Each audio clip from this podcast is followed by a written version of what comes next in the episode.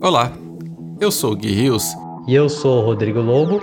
E este é o Tudo Sobre Triatlon.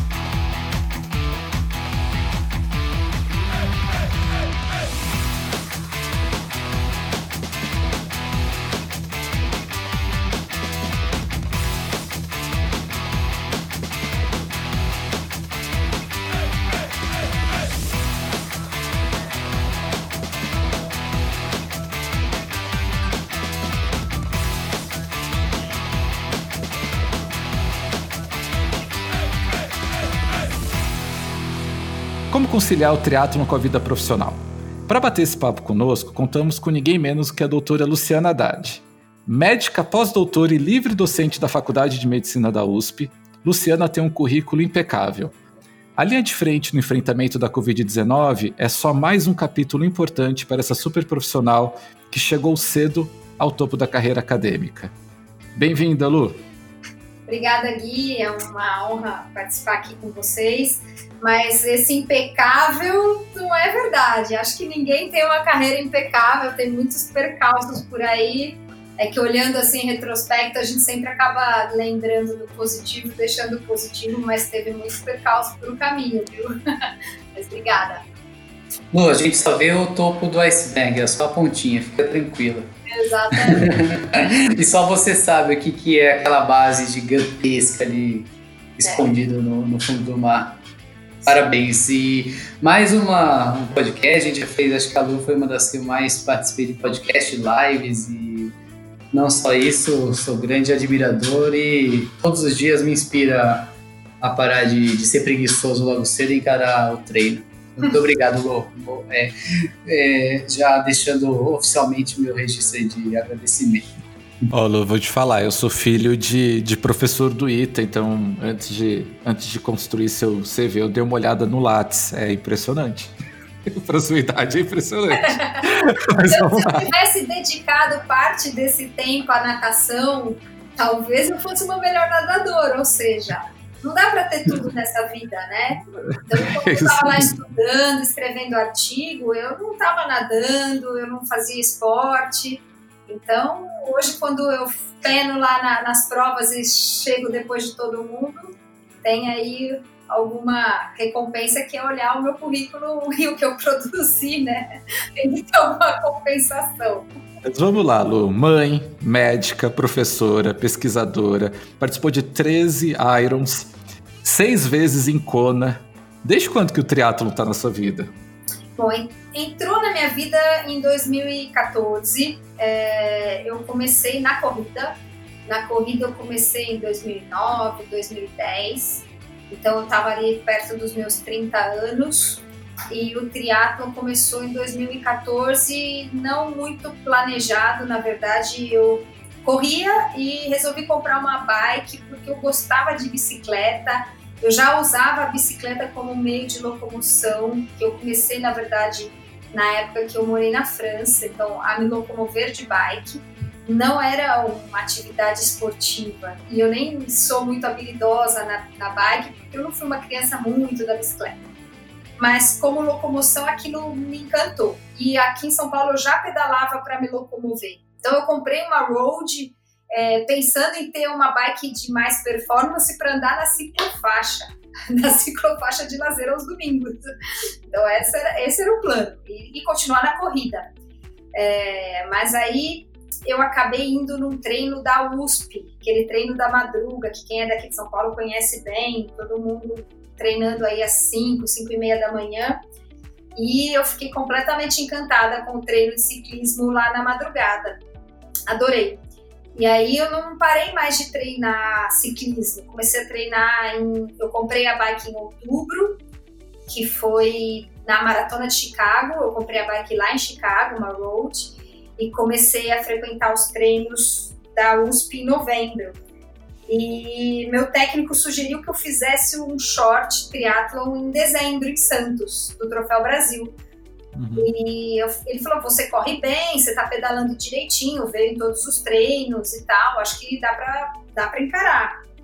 Aí eu falei para ele, o problema é que eu não, não nado, eu não sei, eu, eu, sabia nadar assim, eu tinha feito acho que seis meses de natação na, na infância numa piscina de 10 metros, então eu nunca tinha treinado natação, eu não, não sabia hum, técnica, tanto que até hoje eu não sei nadar nenhum estilo, é, não sei, né, nunca tinha treinado. E aí ele falou, mas talvez se você é, conseguir nadar, é curtinho, aí então que eu de fato procurei uma academia para aprender a nadar, para começar a nadar, mas eu joguei de cara no braço lá do professor esse desafio que era meio, meio maluco, que era em um mês conseguir fazer um short.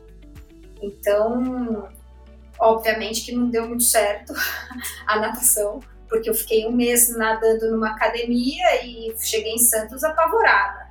Não recomendo, não recomendo mesmo, mas eu acabei completando a etapa de natação, nadando um pouco de cachorrinho, dava umas 10 braçadas, mais 10 de cachorrinho, e tentei desistir. O, o rapaz que estava na, na, no apoio não me deixou desistir, e ele falou: Não, falta só um pouquinho, vai dar a volta na boia, vai dar pé. Ele estava num caiaque, e graças a esse cidadão eu completei a etapa de natação e depois foi só felicidade, né? Fiz o ciclismo, minha corrida feliz da vida. E, e aí, naquele dia, acho que eu me tornei uma triatleta, talvez, né? Acho que completando um, um primeiro triatlo meio torto, mas eu completei, tenho a medalha. E eu falei, não, agora gostei, quero, quero me dedicar e fazer isso direito. E aí que eu comecei realmente a, a treinar pensando em triatlo, porque até então eu era uma corredora que estava pedalando. Mas deu certo, né? Porque tá, tô fazendo as contas aqui, seis idas a Kona, você começou e começou a frequentar a Kona já, né? É, na verdade eu já fui cinco, né? A sexta vez seria agora ah, em outubro, que eu tô classificada, mas que não vai ter. Então a sexta vez já tá prorrogada para 2021.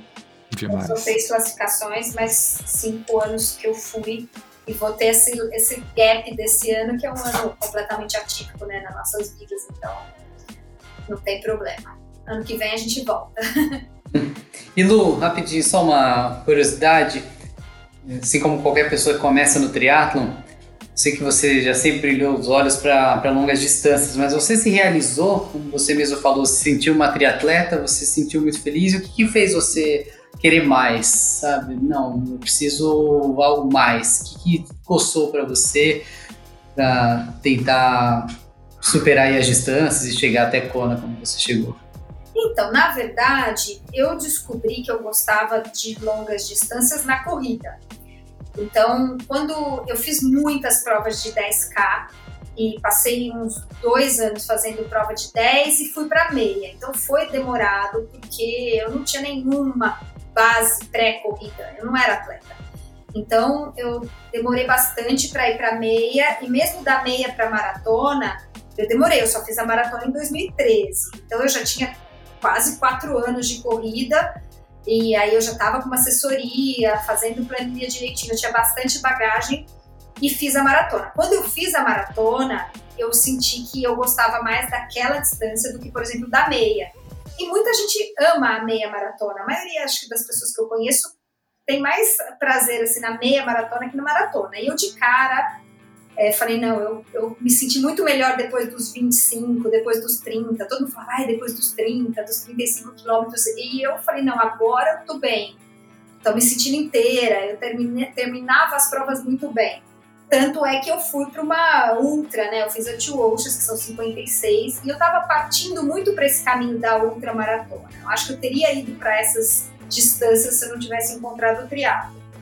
É, quando eu comecei no triatlo, eu tinha a mesma sensação. Então, na prova de short, na corrida, os 5K para mim não, encaixavam. Eu falava, quando chegava no 4K, que eu estava entendendo que eu tinha que ter feito tudo mais rápido porque já ia acabar então eu passei pelas etapas na sequência, então eu fiz o short, depois eu fiz o olímpico, que foi no internacional, mas eu já tinha uma sensação do tipo, ah, eu sou motor a diesel, eu acho que eu vou render mais se eu estiver fazendo isso aqui por 3, 4 horas, porque eu tenho essa característica de não ter tanta explosão.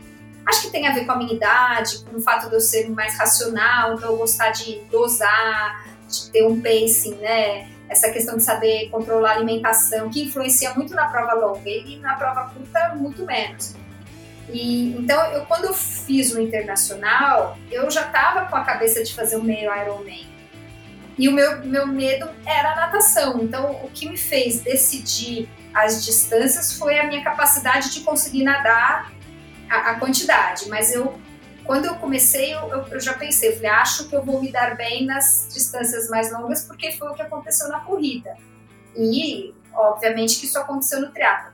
E depois de uns três anos que eu fui perceber que era importante para mim a prova curta. Tanto é que teve um ano, eu acho que foi 2018 ou 2017, que eu fiz todas as etapas do Troféu Brasil no short para ganhar capacidade de transição, ficar mais rápida na transição, aprender a entrar e sair do mar, é, e inclusive fazer esse estímulo que é importante, que eu não tinha tido, né, de, de provas curtas. E foi, foi muito bom, foi fundamental, eu acho. Então, é, meu caminho foi um pouco rápido assim para o Ironman, mas na verdade eu passei um, um, ano inteiro fazendo meio, meios Ironmans. Aí no ano seguinte eu fui pro, pro Ironman. E quando eu fiz o Ironman eu já tinha feito sete meio Ironmans, então querendo ou não eu tinha uma bagagem. Eu já tinha feito, sei lá, uns quatro olímpicos. E é que eu fiz muita prova num, num, espaço muito curto de tempo. Mas eu já tinha experiência, eu não cheguei no Ironman assim, ah, novata, não sei arrumar minhas coisas, não sei fazer uma transição. Eu já sabia porque eu tinha feito prova pra caramba no meu primeiro ano. Uau, uau. Agora indo, entrando um pouco já no tema desse, desse episódio e falando um pouco de, de vida, né, Lu? É, queria que você contasse um pouco pra gente uma curiosidade da sua vida. Como que foi entrar em medicina na Santa Casa. E o que, que isso fala sobre a sua disciplina? Eu entrei na escola mais nova. Minha mãe me colocou no primeiro ano lá, na época podia um pouco mais cedo porque meu irmão estava na escola e eu já conseguia ler e escrever e estava dando trabalho em casa, sei lá. E a professora deixou eu entrar na escola antecipadamente. Então, por isso eu era mais nova na escola. Ah, entendi, entendi. Então você entrou com, com 15, 16? Eu entrei com. É, eu entrei na, na, na, medicina com 15, mas porque eu tinha entrado na primeira série, lá pequenininha, com 5, 6 anos. E aí eu tinha 15, eu ia fazer 15, eu fiz 15 anos. É, eu vim para São Paulo para estudar, porque eu tinha que fazer o terceiro colegial, eu sou do interior. E eu sabia que eu queria fazer medicina, que era bem concorrido. Então, é, meu irmão estava fazendo faculdade aqui, meu irmão mais velho, e eu falei: não, acho que eu vou ter mais chance se eu fizer o terceiro colegial em São Paulo. E de fato, eu vim para cá, não conhecia ninguém, não tinha nada para fazer, passava o dia todo estudando. E aí deu certo, eu entrei direto. Mas não foi um ato de sucesso que na época eu consegui entender como um ato de sucesso, porque eu era tão imatura que eu tinha, eu tinha uma questão que eu queria fazer medicina na USP. E eu prestei só FUVEST, porque para mim era tudo ou nada. E, e, era tudo ou nada por alguma razão, porque eu pensava, eu sou muito jovem, então se for o caso eu faço cursinho e é isso que eu quero da minha vida, eu estou determinada. Só que naquela época a FUVEST tinha as opções, né? Então tinha a USP, depois a Unifesp e a Santa Casa as três aqui de São Paulo, que eu não queria ir para Ribeirão, que era outra opção.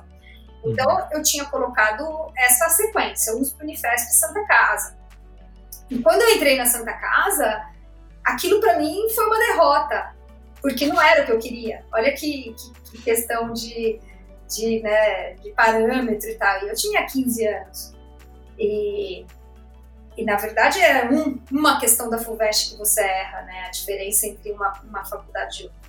Uh, e na época eu falei, não, não é o que eu quero, eu vou fazer cursinho. E meu pai, mais sábio do que eu, ele é médico, inclusive, falou, olha, a Santa Casa é uma faculdade excelente e eu vou te matricular.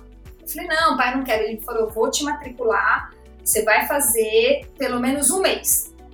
E se você decidir que não é isso que você quer, você vai para o cursinho. Ele falou, a faculdade começa em fevereiro, o cursinho começa só em março, você não vai perder nada.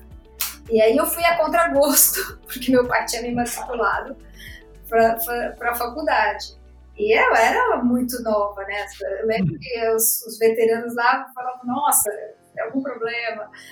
E depois de uma semana eu já estava completamente encantada com a faculdade, eu já estava indo é, secar cadáver na anatomia, fazendo aula de fisiologia, e eu falei, nossa, não vou desistir de jeito nenhum, eu já estava encantada com a Santa Casa, que é uma super faculdade, e eu falo que meu pai me salvou de um ano de cursinho, e talvez eu não tivesse entrado, não sei, né, não dá para saber, e no final eu tô onde eu gostaria de estar, é engraçado, porque eu acabei chegando pra, na USP é, um ano antes, porque eu vim para cá no R1, e aí eu passei na prova de residência, fui super bem, fiquei em terceiro, é, aqui no, na, na, USP, então sou professora aqui, então tu vê, às vezes é um caminho torto que uma menina de 15 anos não consegue nem imaginar as possibilidades.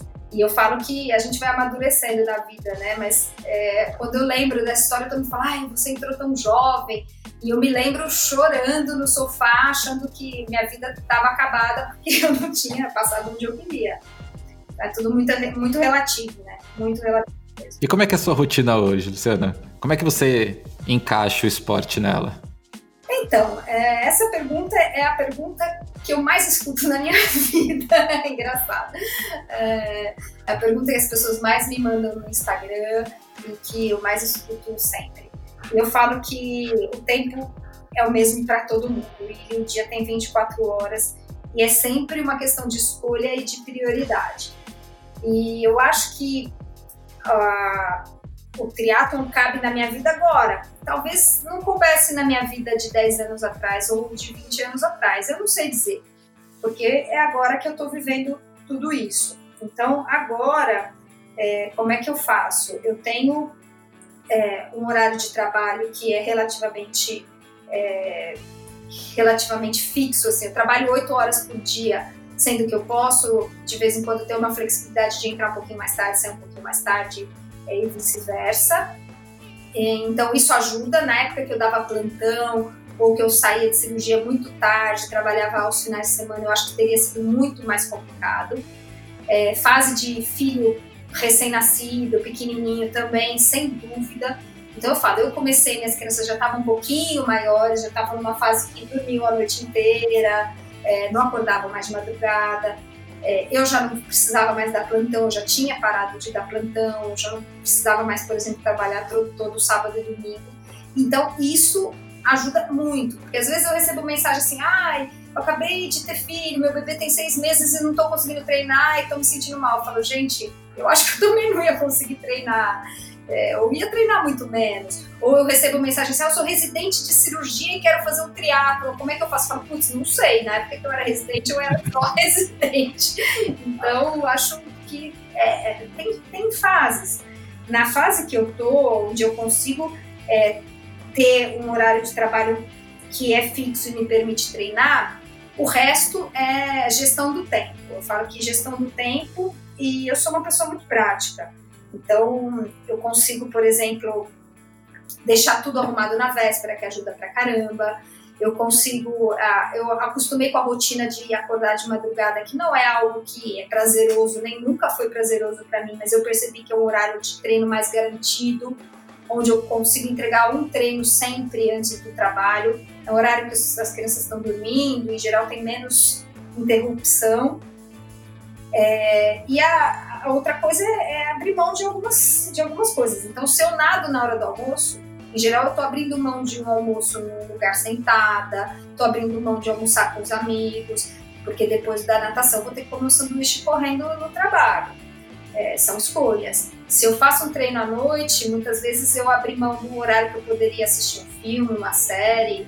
É, mas a, as pessoas precisam entender o quanto isso vale a pena na vida de cada um, eu acho que a gente, como atleta amador, não é obrigado a fazer nada disso, nem abrir mão de nada disso. Eu preciso estar muito certa de que, é, para mim, na minha escolha de vida, eu prefiro, por exemplo, fazer um treino funcional ou uma natação a assistir uma série ou aí ao salão de beleza.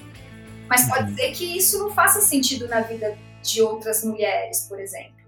É, então, uhum. cada um tem que chegar nesse equilíbrio. Não é fácil. Eu falo que não é fácil. Eu coloquei, por exemplo, alguns critérios desde o começo, quando eu comecei a treinar para Ironman, principalmente, que era o trabalho é sempre prioridade. Então, se tiver qualquer reunião no horário de treino, qualquer demanda da minha chefia, de paciente ou qualquer coisa, eu sempre vou colocar isso acima do treino, porque o trabalho é que paga minhas contas, eu gasto com triatlon, né, mas não ganho nada com ele, e os filhos. Então, eu falei, eu não posso em nenhum momento perceber que isso está prejudicando o meu relacionamento com meus filhos, que eles estão carentes, que eles estão inseguros, que eles estão se sentindo abandonados. Criança fala, ai mãe, não vai treinar agora, fica comigo, sempre vai acontecer. Uhum. Mas ele, se eu falar isso, sair, olhar pela janelinha do elevador e ver que o moleque já tá brincando e não sei o que, ele tá super bem, quando eu voltar eu vou estar tá animada e ele vai estar tá bem também e continua, segue a vida, tá ótimo. Agora a criança que tiver com problema na escola, se for insegura, uma, e, e você percebe que é porque você tá dando menos atenção do que você poderia, e eu falo que eu já estou chegando no momento, agora que minha filha está meio pré-adolescente, que ela que não quer ficar comigo. Às vezes eu chego do treino e vem super rápido e tal, falar, agora é a hora que eu vou ficar com a minha filha, meu filho. O pequeno ainda é super grudado, mas ela, ai mãe, chega. Eu falo, então, ainda bem que eu não abri mão do tempo que ela queria ficar comigo, que era quando ela tinha 6, 7, 8 anos, desde pequena, né? Passa muito rápido. Então, eu falo, ainda bem que eu fiquei todos os meus finais de semana com eles, não estava dando plantão, não precisei mais dar plantão à noite. Então, cada um tem que entender como isso cabe na vida, se cabe ou se não cabe. E aí vai fazendo as escolhas, vai aprendendo, né? Vai errando, errando bastante. A cada erro você aprende, muda, percebe o que dá certo e o que não dá certo. Eu, por exemplo, uma vez tentei nadar numa academia longe do hospital. Então, para vocês terem uma ideia de como a gente aprende errando. Ah, minha natação era péssima, precisava de um técnico bom, tem um técnico excelente, não sei aonde. Falei, eu vou dar um jeito e vou, eu calculo 15 minutos para chegar, 15 minutos para voltar e vai dar tudo certo. Minha vida virou um inferno, porque eu, eu precisava de mais meia hora para chegar no lugar. Eu tinha que comer na volta, correndo dentro do carro, às vezes não conseguia comprar comida, atrasava para o hospital. E assim, foram seis meses que falei, gente, não vale a pena. Falei, prefiro nadar mal, prefiro treinar sozinha natação, mas pelo menos ter uma piscina que me permite estar tá lá em três minutos, sabe? E aí eu voltei atrás e, e tô na piscina aqui do lado da, da onde eu trabalho, porque é o que cabe na minha vida. É, muito provavelmente eu melhoraria muito mais treinando numa academia com um professor fera, com um grupo junto, mas não dá. Então, pronto, aceita que dói menos e é o que eu tenho. Eu tento compensar de, outros, de outras maneiras, mas é, é isso que as pessoas precisam entender também. Não dá para querer ter a vida da, da pessoa que não é você. Exato. Nossa, que legal, Lu. Legal esse relato, porque justamente a gente sofre com isso, né, por uma questão de expectativa que a gente cria e pela realidade que a gente tem. A famosa expectativa e realidade que todo mundo hoje virou meme, posta pra caramba.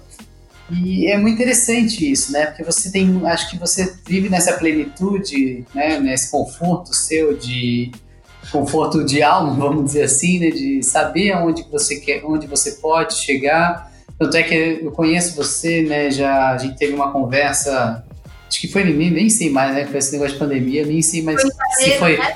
se foi, é, se foi esse ano, no passado, 2015. anos atrás. a gente conversou bastante sobre isso. É. Eu acho que você tem isso muito claro e você acaba sendo um exemplo para as pessoas, né? Por conta dessa, dessa clareza da onde você quer chegar e do quão é importante tudo que cerca a sua volta, né? Família, trabalho.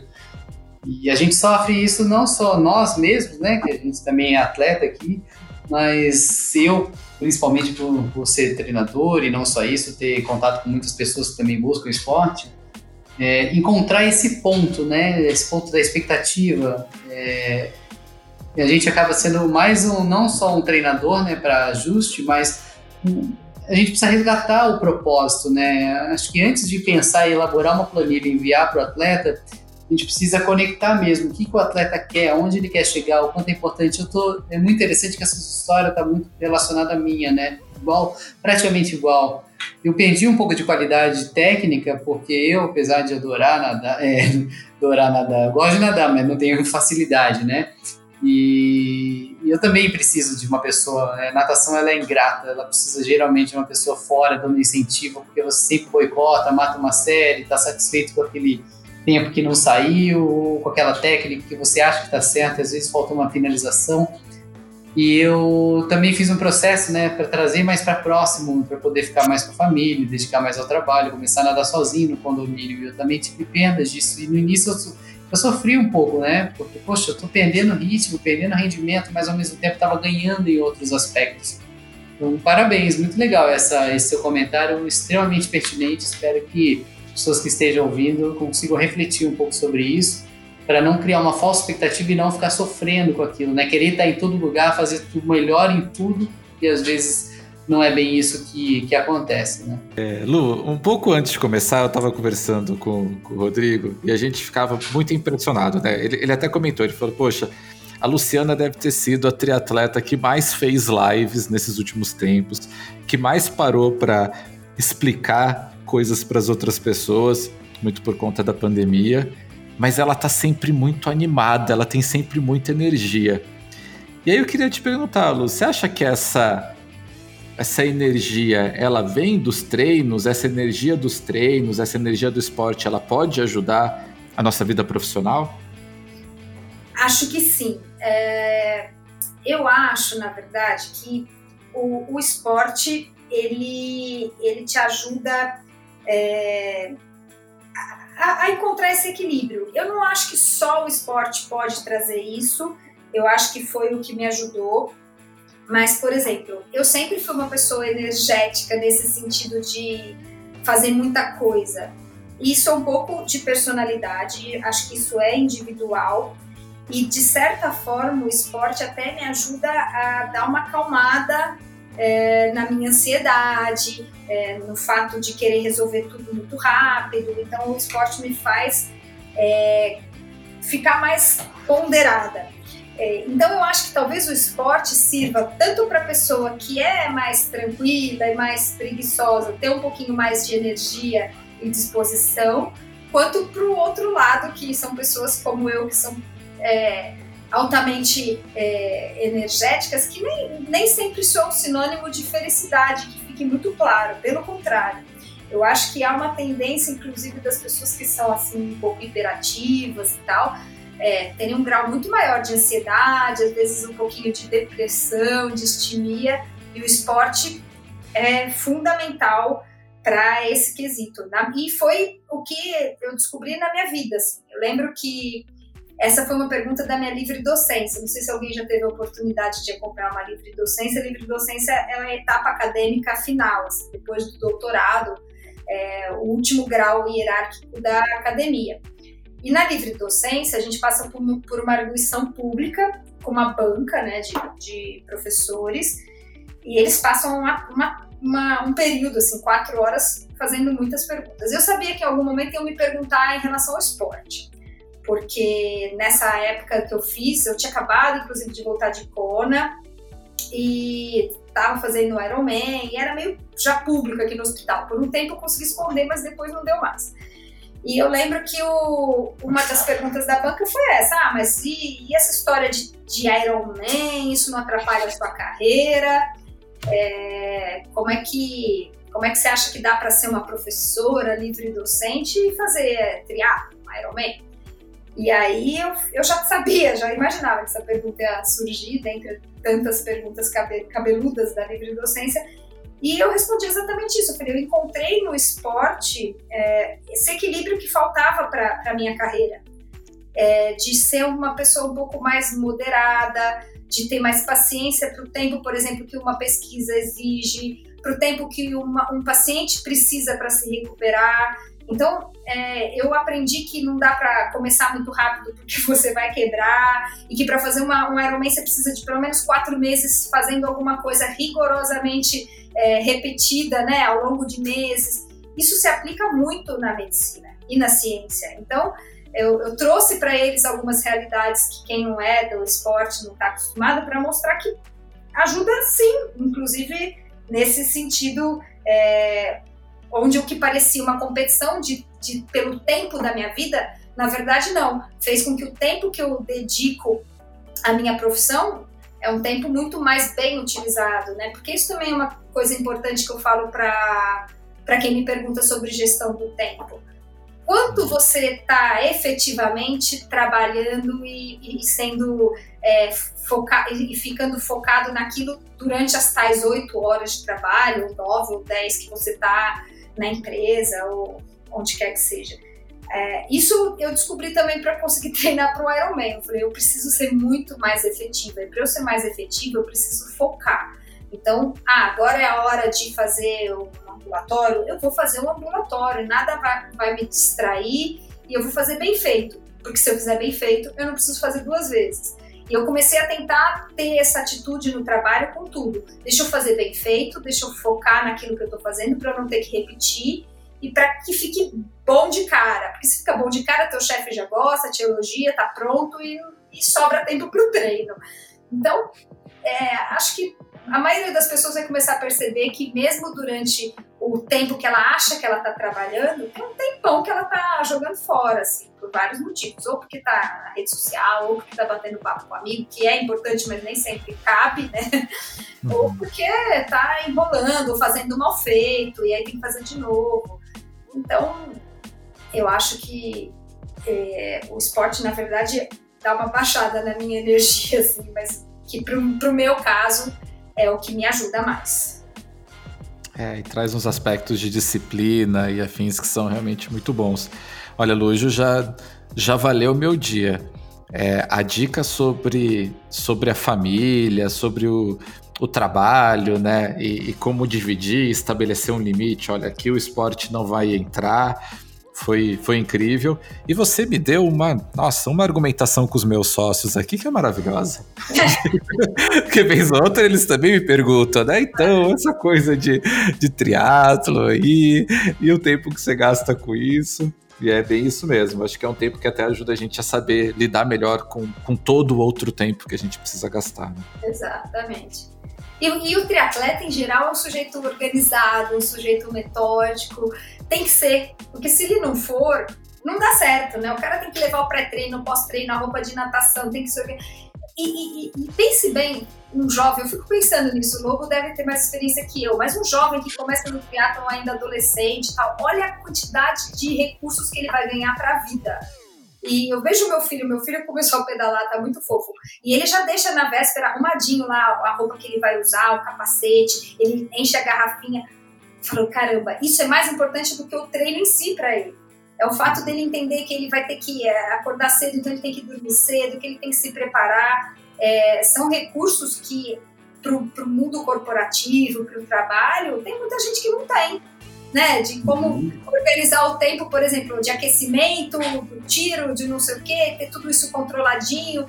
É, isso dá muito recurso. Eu acho que o triatlo é um esporte que engloba muito essa gestão de tempo e de organização, que é importante para quase tudo na vida. É, sem dúvida. Na verdade, tri... não só o triatlo, né, mas o esporte, o triatlo mais ainda, porque se você não tiver o mínimo, você não faz nada, né? Você não sai do lugar. E é justamente ontem mesmo eu dei uma surtada. Eu falei, caramba, né? Acabei de dar banho no Rave. Aí eu falei, meu, calma, Sabe quando você imagina que agora eu vou ficar sentado no sofá e falo, não, calma que eu tenho que preparar minha bike, tenho que arrumar algumas coisas. E não tem, não tem essa, é dedicação. Se você quer fazer aquilo, né, você infelizmente vai ter menos momentos de ócio, né, total.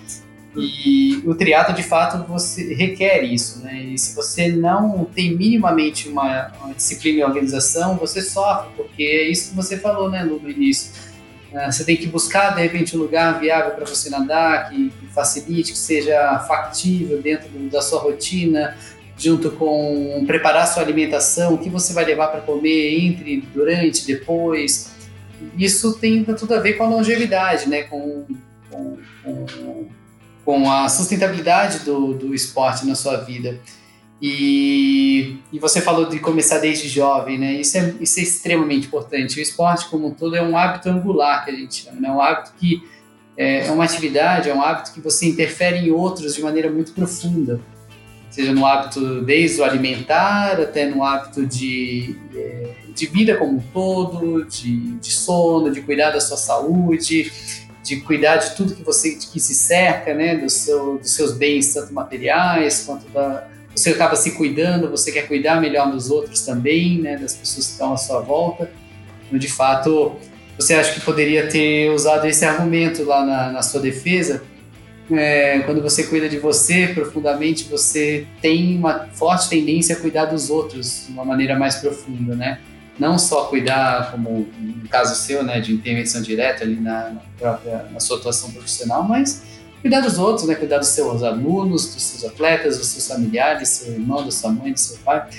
Eu vou dizer que isso foi muito importante para minha família também, né? porque eu vim de uma família que não tem muitos bons hábitos, né? Vamos pensar, eu era o gordinho da turma, comia mal, meus pais já não estavam numa pegada esportiva, não era tanta influência ali positiva, no caso específico ali, mas foi muito legal, porque eu fiz um processo praticamente inverso, né? Claro, eu tive ajuda dos meus pais ali para o resgate, porque eu estava já no fundo do poço, e eles sentiram a necessidade, né? Poxa, ele já está sofrendo com isso, então.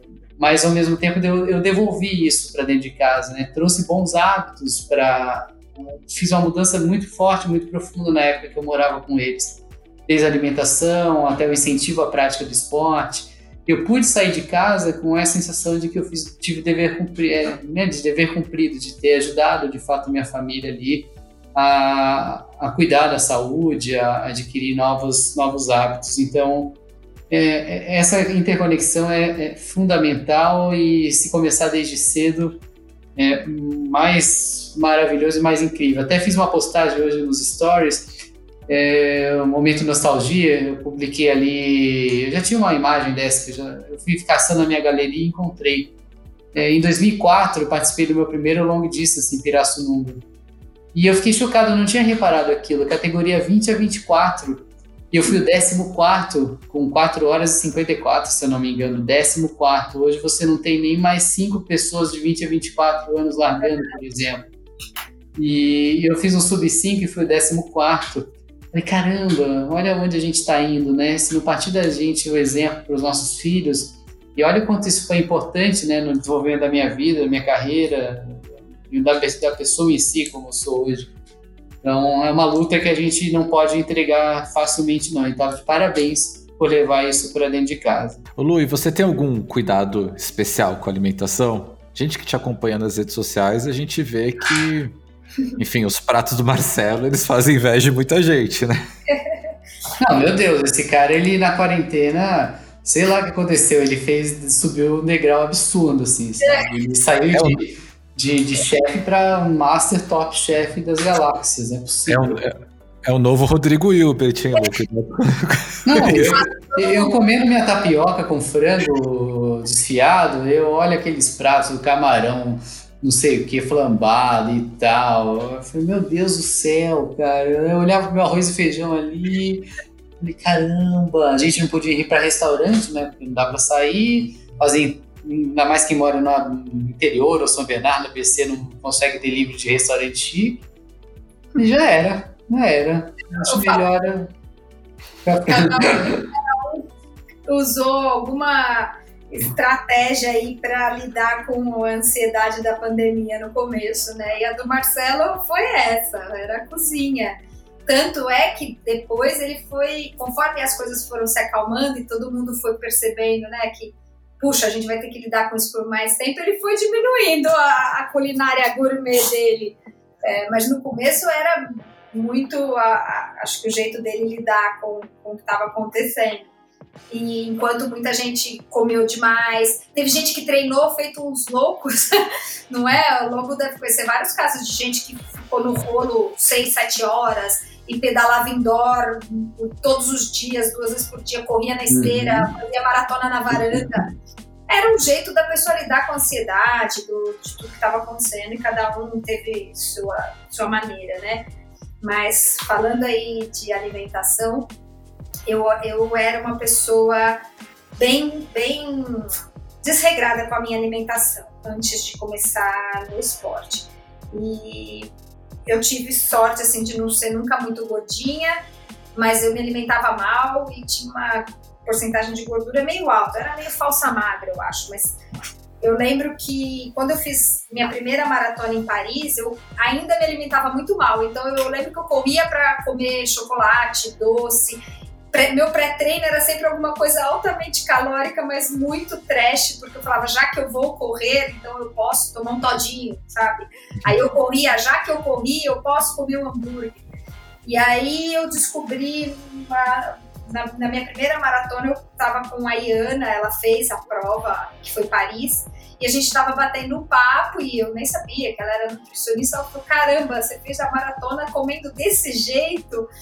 Tudo errado. É, aí foi a primeira vez que eu tive um contato com uma nutricionista e que eu comecei a entender um pouco mais o impacto da alimentação no esporte, como isso era fundamental. E eu lembro que quando eu comecei a primeira dieta que ela passou para mim, teve um resultado impressionante, porque eu fazia tudo tão errado que qualquer melhora já era muito, e meu corpo sentiu demais. Então foi um momento que eu melhorei muito minha performance. Eu fiquei seca, porque eu nunca tinha feito nenhuma dieta, então quando eu fiz a primeira, eu fiquei seca e fiquei rápida. Foi até o primeiro ano que eu consegui pegar a vaga para o Mundial de 70.3, consegui ir para Kona, corria, estava correndo super bem. Desde então, eu sempre tive acompanhamento nutricional e a gente vai se adaptando né, à, nova, à nova rotina. É, eu tenho ainda em mim a minha alma gorda e trash. Então eu dou umas descompensadas porque eu gosto de comer muito, é uma coisa que me dá prazer. Eu gosto muito de doce, eu gosto de algumas coisas. Mas, por exemplo, eu criei o hábito e eu estou completamente adaptada a comer saudável durante a semana, na minha rotina de trabalho. Então, eu almoço saudável, em geral, à noite a gente come saudável também. Eu esqueci o que é fritura, não tem mais na minha casa. É, tento, na maior parte do tempo, ser bem controlada e de vez em quando dou uma escorregada, o que acho que é até saudável. E varia muito, por exemplo, em época de, de prova ou não, então, se está mais perto de prova, eu sou mais controlada, se está mais distante. Eu sempre faço férias assim, com as crianças, e aí, por exemplo, se a gente vai viajar, eu libero totalmente, porque eu gosto de comer o que eu tiver vontade nessas viagens. É... Aqui, no começo da pandemia, eu dei uma descompensada, porque estava trabalhando muito. Aqui no hospital, a gente descompensou em grupo. Foi uma coisa nossa, assim, de já que a gente está passando por tudo isso, está tão difícil, a gente merece comer e comer porcaria. Então a gente comeu muita porcaria e todo mundo junto é, foi uma coisa nossa, assim. E agora, obviamente, está todo mundo um pouquinho mais acima do peso a gente está fazendo o caminho inverso. Então está todo mundo agora tentando ser saudável. Eu até entrei no desafio para parar de comer açúcar, porque eu não, eu não comia doce todo dia, nunca comi doce é, desde que eu comecei a treinar e passar como nutricionista, mas eu sempre gostei muito de doce e às vezes dava umas exageradas e, e comia muito no final de semana, às vezes à noite não resistia ao chocolate. E eu percebi que eu tava, depois que começou a pandemia, eu comecei a comer doce todo dia. Eu tava meio viciada e isso, isso me deu uma sensação do tipo, é, perda de controle. Eu não gosto de perder o controle sobre alguma coisa do tipo, é, não posso viver sem, sabe? Eu sou dependente disso. Se é para ser dependente, tem que ser de uma coisa boa. Então, por exemplo, do esporte, eu posso dizer, ah, eu sou dependente do esporte, mas isso não vai me trazer grandes prejuízos, pelo contrário. Agora, eu não posso ser dependente de um sabor doce. Então, eu até estava tentando fazer um teste aí para ver como seria colocar um hábito completamente novo na minha vida.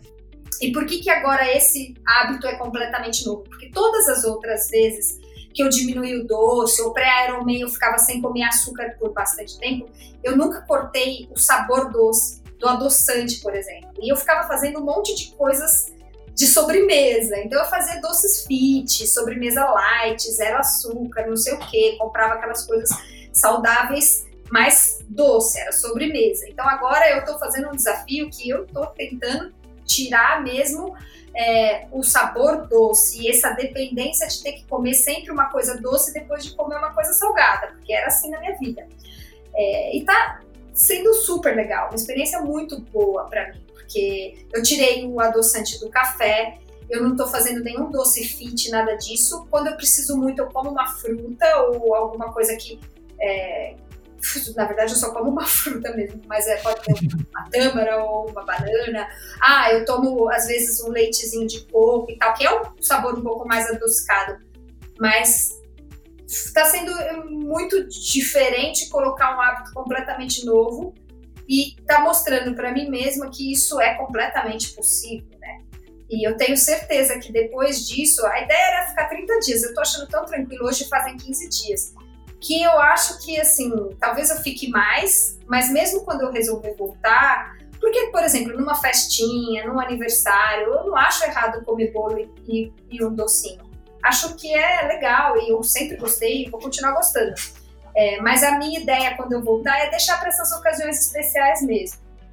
E, e, no dia a dia não ter essa dependência, porque isso para mim é, era algo ruim que eu não tinha controle. E isso vale, acho que, para tanta coisa. E com alimentação, sem dúvida, é uma das coisas que a maioria das pessoas tem muita dificuldade. Muita dificuldade mesmo, eu vejo aqui com os meus pacientes. E é, é, é, um contexto, mas é, o Lobo falou agora há pouco sobre isso, que uma coisa leva a outra, né? E eu percebi também no desafio do, do doce. O treino faz você é, querer comer melhor, você comer melhor faz você querer comer ainda melhor e se cuidar ainda mais. Então, eu, a, a minha ideia era fazer o desafio do açúcar, mas eu tô comendo tudo melhor. Então, ao mesmo tempo que eu parei de, de, comer açúcar nesses 15 dias, eu percebi que eu tô caprichando mais na alimentação em geral porque uma coisa leva a outra. E é isso que as pessoas precisam descobrir na vida, né? Então, uma atividade física vai fazer com que ela tenha mais facilidade para seguir a dieta, ela vai se sentir melhor, ela começa a emagrecer por causa da dieta, fica mais fácil para correr, fica mais fácil para se exercitar e é um ciclo é um ciclo do bem, né? É um ciclo bom que as pessoas quando entram em geral é mais difícil errar muito para o lado contrário. É, eu falo, a gente errou aqui na pandemia, mas poxa, é uma pandemia, eu espero nunca mais passar por outra na vida. Então também não tem problema, todo mundo descompensou de alguma forma, mas não vai ter pandemia todo ano para eu passar três meses comendo muito. Né? Deixa para as férias, para momentos especiais. Mas eu continuo babando nos pratos do Marcelão e chorando com o meu arroz e feijão. Pior que não tem nem feijão, é feijão é difícil de fazer, só no arroz mesmo. Eu sempre mandava, quase que eu falo pra ele, Marcelão, manda aí um, manda um iFood pra mim aí, um Uber Eats, por favor. É, ele tem o dom, isso é coisa que eu não tenho, então também não Seja, eu quase coloquei fogo da casa tentando reproduzir um camarão dele com, com cachaça. Camarão, eu esqueci. Bom, quase botei fogo. Ô, Lu, falando ainda um pouco de família, eu percebi que tem um padrão aí, né? É, você, pelo que, pelo que eu sei, se me corrija se eu estiver errado, levou o Marcelo pro triatlo, né? Você tá levando o Zac pro triatlo. Esse é o segredo para conseguir negociar com a família o tempo pro esporte? Então, não, não, na verdade eu acho que não. é, o Marcelo estava vindo para o triatlo independente de mim. Acho que foi até uma forma da gente ter se conhecido, porque ele já tinha comprado a bike, ele já estava inscrito para um short, e foi quando a gente se conheceu, porque ele, ele era da corrida, a gente era da mesma assessoria, mas ele costumava treinar à noite e eu pela manhã, e a gente nunca se cruzava. E aí, quando ele começou a pedalar, a gente começou a se cruzar na USP. E foi aí que a gente se conheceu. Ou seja, eu acho que ele é, viria de qualquer forma, e ele, pelo contrário, ele sempre foi atleta, ele já tinha feito triatlon lá nos tempos antigos, quando ele tinha 20 anos, então ele já tinha um passado de triatleta, então ele é muito mais do esporte do que eu, na verdade, acho que ele me incentiva mais é, acho que quem é como o Marcelo, que foi uma criança que treinou muito porque ele era nadador, ele nunca vai conseguir ficar sem esporte, né? Ele sempre vai ter que fazer alguma coisa. Pode ser corrida, natação ou qualquer outra coisa, mas ele tem aquele hábito muito na vida dele. E acho que é isso um pouco que o meu filho tem, assim, ele gosta muito de esporte, então ele precisa dessa atividade física e ele sente muita falta. E ele jogava futebol muito, todos os dias. Treinava bastante e, tava, e achava que ia ser jogador de futebol e estava levando bem a sério.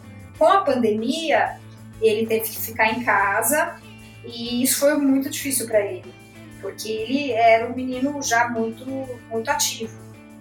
E aos poucos, quando começou a abertura, eu comecei a sair um pouquinho com eles, mas eu falei, como é que ele vai se exercitar? Corrida para criança é mais complicado, não dá para criança correr uma hora E, e aí eu, a gente já andava de bicicleta vez ou outra, mas aí um dia eu falei, vamos sair de bike. A gente saiu de bike e ele super empolgado. Ele falou, nossa mãe, se eu não posso jogar bola, eu, ele foi uma decisão dele. Ele falou, então eu vou pedalar todos os dias. Ele falou isso pra mim no primeiro dia, que curtiu sair, ele tava tão preso. Ele falou, posso pedalar todos os dias? Eu falei, pode, ótimo, né? Tem que fazer alguma atividade mesmo. E ele tá pedalando todos os dias, ele leva super a sério. Mas eu não acho que dá para falar que uma criança nessa idade vai ser triatleta ou vai ser corredor ou ciclista. Tem que ser muito lúdico, muito natural. Ele é, tem nove anos, então. E ele é muito dedicado, assim. Mas eu não quero que isso seja um compromisso. Tanto que todo dia eu acordo ele e falo, ah, se você quiser ficar dormindo, se estiver cansado, ele já pula na cama. Hoje estava chovendo, ele não foi, ele ficou chateado. Agora ele vai querer tarde. Então, mas eu não sei, o Lobo acho que pode falar um pouco mais sobre como a gente faz com criança, né? Porque o Marcelo, por exemplo, tem uma experiência na natação muito rigor, de muito rigor, de treinos antes da escola e depois da escola. Ele fala, com 10, 11 anos, ele já tinha uma rotina bem dura de treino. E eu não sei se é o caminho e em que idade isso tem que ser assim, né? Em que idade eu viro pro Zac e falo, não, agora você tem uma planilha, já que você tá levando a sério. Acho que o Lobo pode ajudar a gente nessa, nessa pergunta aí.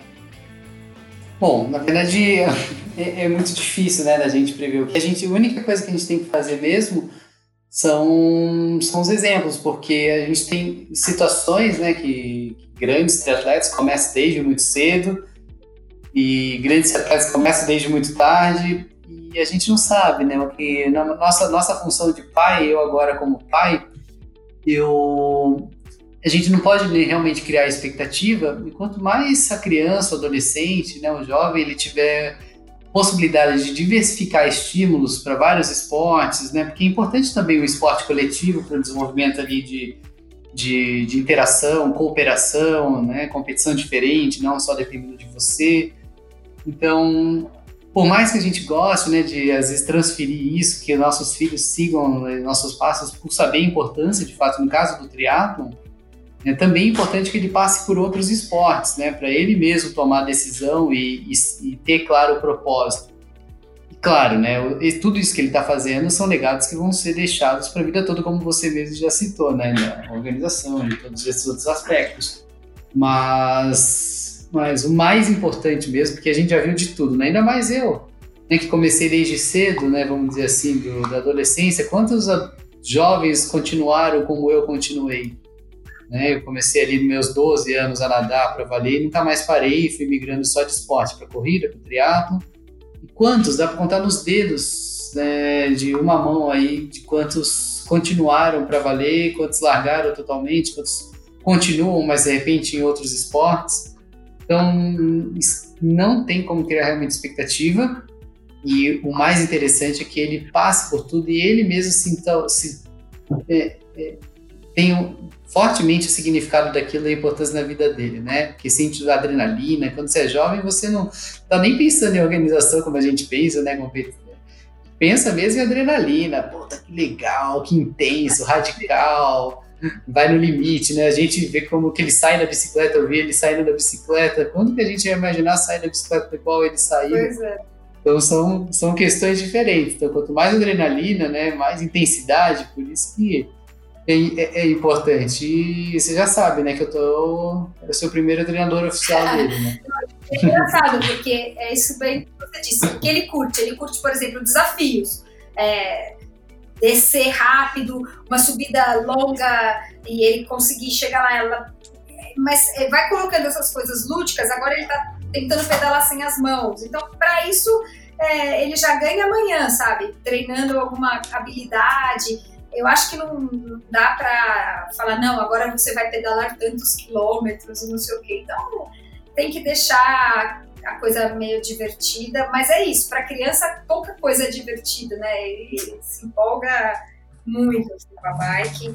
E outro dia ele quis correr um pouquinho, então para ver como seria, aí desceu da bike e foi correr um pedaço para casa, assim, pra... e ele falou, não, preciso correr. É bonitinho, é legal. É, por isso que o treinamento para triatlo para criança e adolescente é diferente. É, tem um pouco da parte lúdica, desses desafios, Depois a gente vai pensando em colocar, vai correr dois, três quilômetros. Primeiro é trabalhar essas brincadeiras, deslocamento, agilidade, coisa que a gente deveria fazer, né? Exato. né? Isso aqui já passou, que não tem interesse, que é só ficar rodando, rodando, rodando. Mas nas crianças, com os jovens, crianças jovens, a ideia é essa: é trazer o triatlo ali para o dia a dia, fazer coisas diferentes, desafiadoras, brincar com o esporte, né? Brincar com a bicicleta, brincar de correr, brincar de nadar, juntar tudo isso e depois, imagina, se a gente seguisse esses passos, né, como você falou, tivesse começado desde o...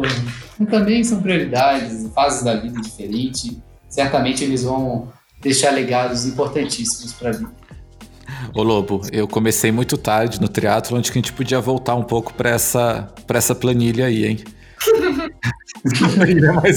Olha, eu vou falar, Pois eu vou falar que a gente tenta, Gui. A gente, na Lobo, a gente tem um aspecto muito é, a gente valoriza muito isso. Sempre um, dois treinos técnicos no, no mês. Infelizmente, a gente tem adesão de duas, três pessoas presencialmente para o universo de 100, 100 pessoas praticamente. 100, em torno de 4% da base se interessa por, por esse desenvolvimento. Então, respira fundo, segue o jogo, vamos rodar e talvez ensinar algumas coisas importantes para que não comprometa durante a prova. E, doutora, você tem sido o nosso porto seguro com informações relevantes sobre a pandemia do Covid-19, né? Como que isso aconteceu? Você é, sabia que você ia virar a referência de tanta gente? Como que é lidar com essa responsabilidade hoje?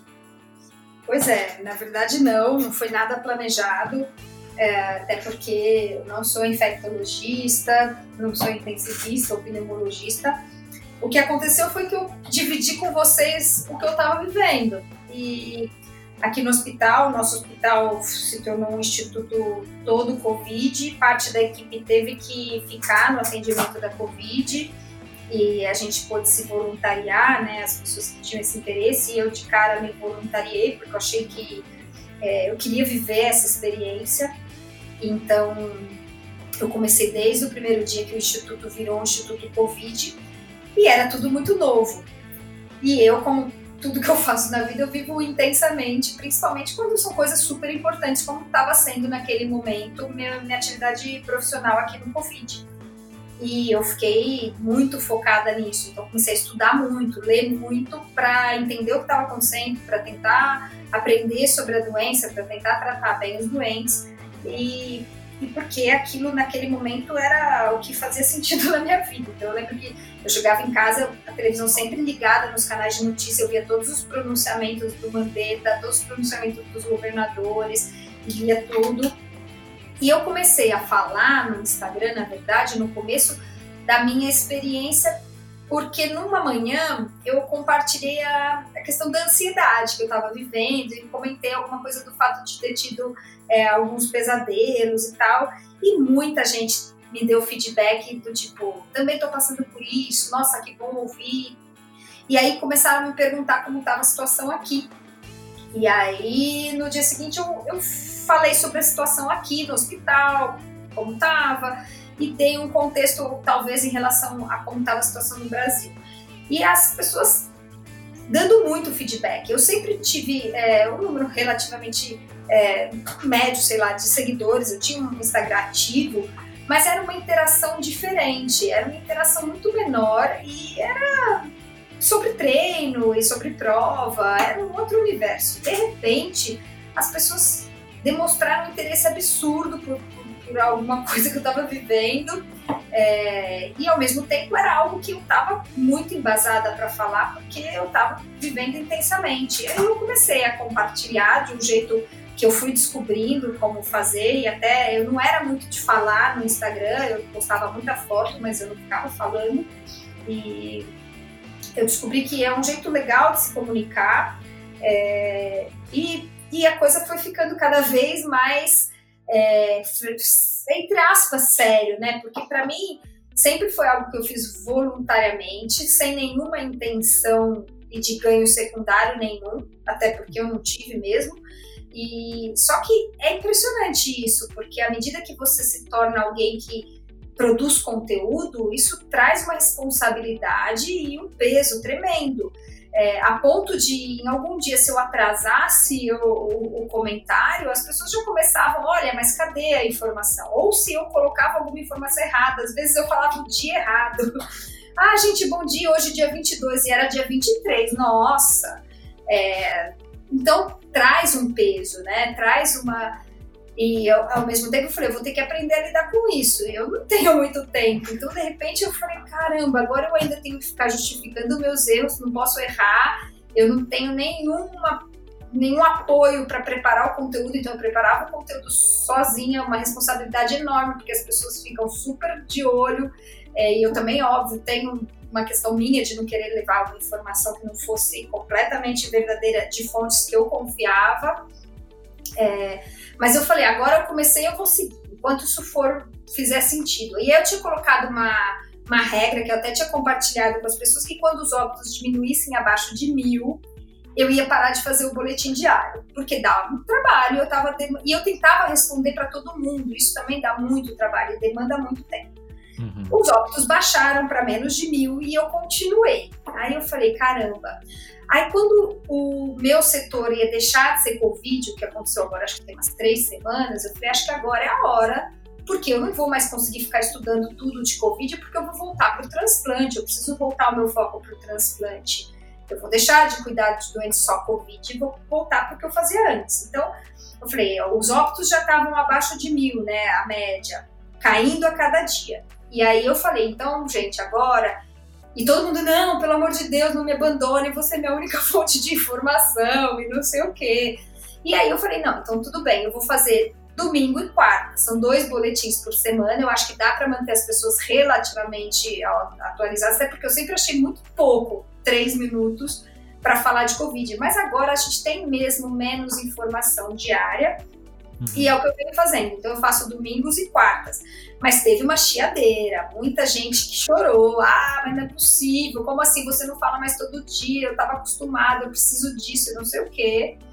Mas paciência, né? Não dá pra ter tudo na vida. Porque se quiser eu falo de transplante, mas transplante as pessoas não querem ouvir todo dia. Então não vai dar.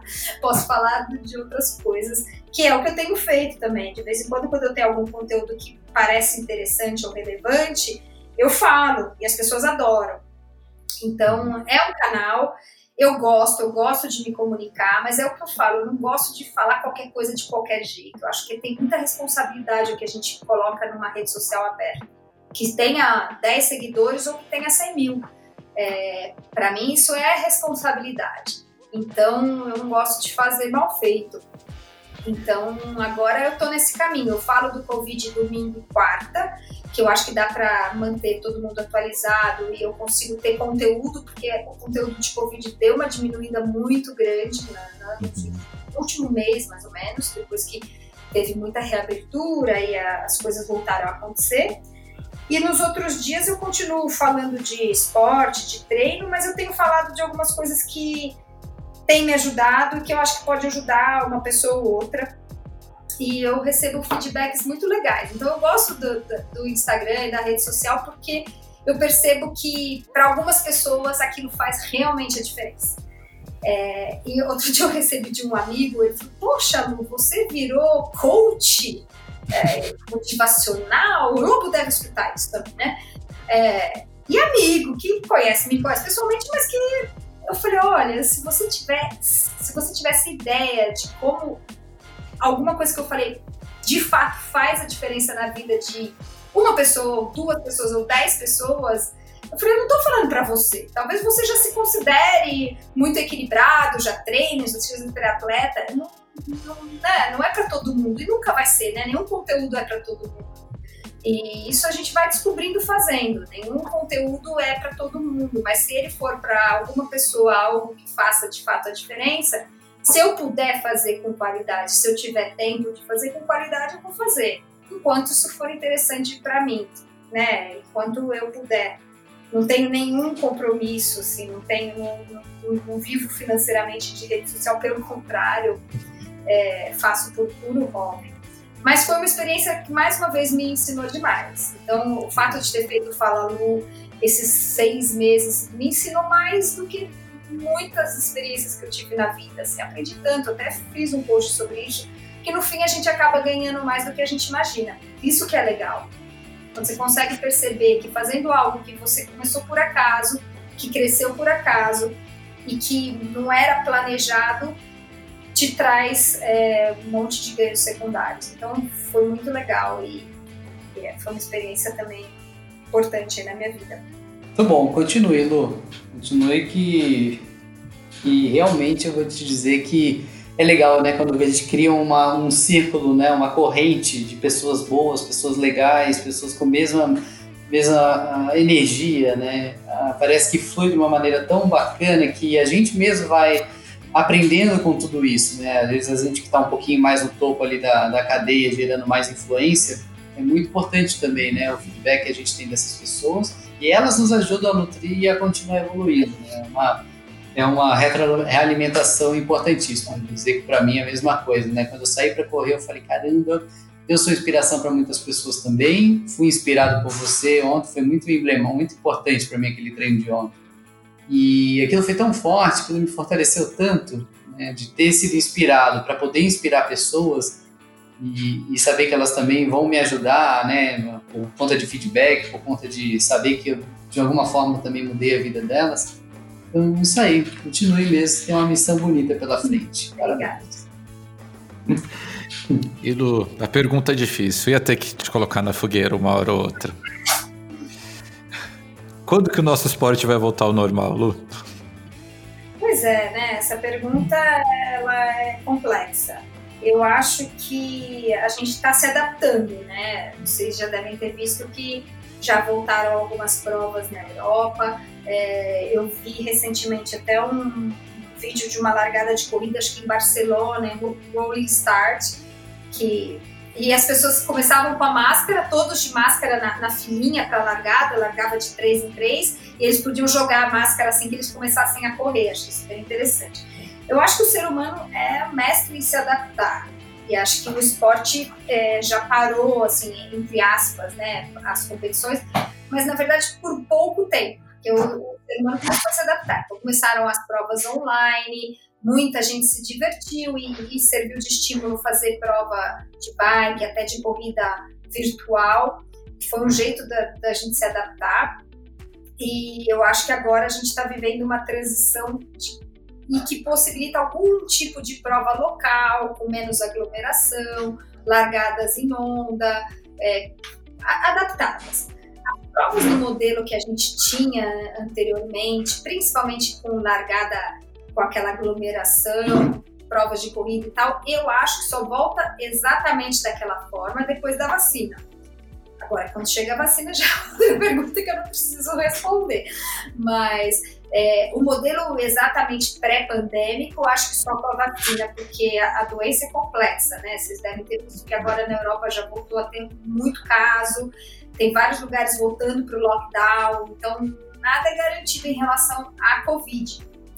Não é tranquilo. Então, acho que antes da vacina a gente não vai ter aquele modelo, mas eu acho que dá para ter adaptações, então fazer provas com menos gente, em, em cidades é, ou para atender a população local, com largada em onda, é, um fica de máscara até largar. Então, por exemplo, na, no triatlo, né, que vai nadar, fica com a máscara até passar na, na, na, barreira para entrar na, na água. E tem uma, um lugar para o descarte, acho que isso faz sentido. É, a gente vai ser, ser, como sempre foi a humanidade, né, adaptável e é a solução é, mais mais real e, e que todo mundo está esperando é a vacina. Acho que depois da vacina a coisa volta mais ao que a gente estava acostumado. Doutora, muito, muito obrigado pelo papo. É, em nome de todo mundo que contou com as suas informações nos últimos meses. Eu quero agradecer. Em nome até da minha família, como eu te disse algumas vezes, você era a referência do almoço de família. Quando começava a chegar aquelas informações truncadas, eu falava: não, peraí, a doutora Luciana Haddad disse isso. E eu confio nela, porque ela tá vendo as coisas acontecendo. É isso. E muito, muito obrigado mesmo. Acho que esse papo foi super inspirador. E a gente chegou onde imaginava. É, as dicas que você deu são realmente ótimas para que a gente consiga lidar com esse esporte, com todas as outras responsabilidades da vida da melhor maneira possível. Legal, para mim foi um prazer falar, né? Vocês já perceberam, meu fala Lu, que eu descobri que eu gosto de falar, mas eu sempre gostei de falar, então eu estou à, disposição mesmo. É, acho que a gente se ajuda muito mais é, do que qualquer outra coisa é, em rede social ou em podcast ou em. Eu sou uma consumidora de conteúdo e aprendo, me inspiro, uh, aprendo com o novo todo dia e acho que se a gente souber usar, todos esses recursos são muito, muito favoráveis. Tem que saber usar, saber a hora de usar, como usar, é, mas eu estou aí à disposição para fazer com que vocês é, tenham um conteúdo legal, de um jeito legal e, e é isso, foi um prazer para ter esse papo aqui com vocês. Obrigada. Muito bom, Lu. Muito obrigado mais uma vez. Posso conversar com você 10, 15 vezes, que a gente aprende mais, a gente se inspira mais e é muito gostoso, sempre flui. E rumo a mais lives, mais podcasts e logo, logo mais encontros presenciais para a gente conversar.